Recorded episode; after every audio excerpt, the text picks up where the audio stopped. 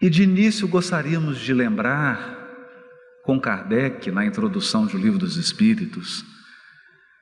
que uma das maravilhas do Espiritismo é nos livrar do desespero do túmulo. A perda de um ente querido, a perda de alguém que amamos, a perspectiva de uma separação eterna e a perspectiva do fim de tudo com a morte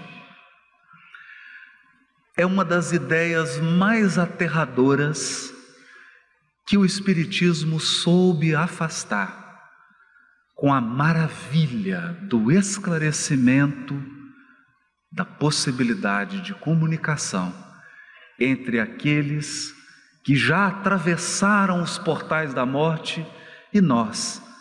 que ainda estamos em provas e expiações no corpo físico. Esse fato extraordinário, a prova da imortalidade da alma por si só, nos conduz às mais profundas reflexões,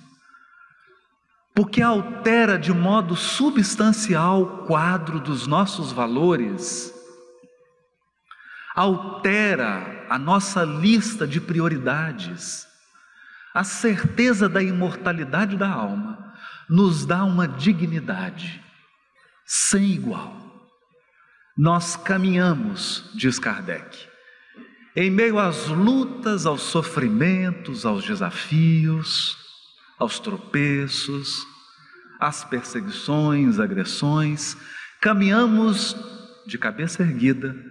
porque sabemos que toda luta, que toda prova é nuvem passageira no céu da nossa evolução espiritual. Nos aguarda a vida no mundo espiritual, a vida futura, como dizia Kardec. E isso nos dá uma esperança serena, não sem dor, não sem lágrimas,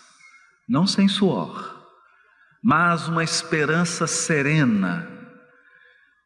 que nos permite caminhar sabedores de que a nossa imortalidade é a maior herança e o maior presente que o nosso Criador poderia ter nos dado.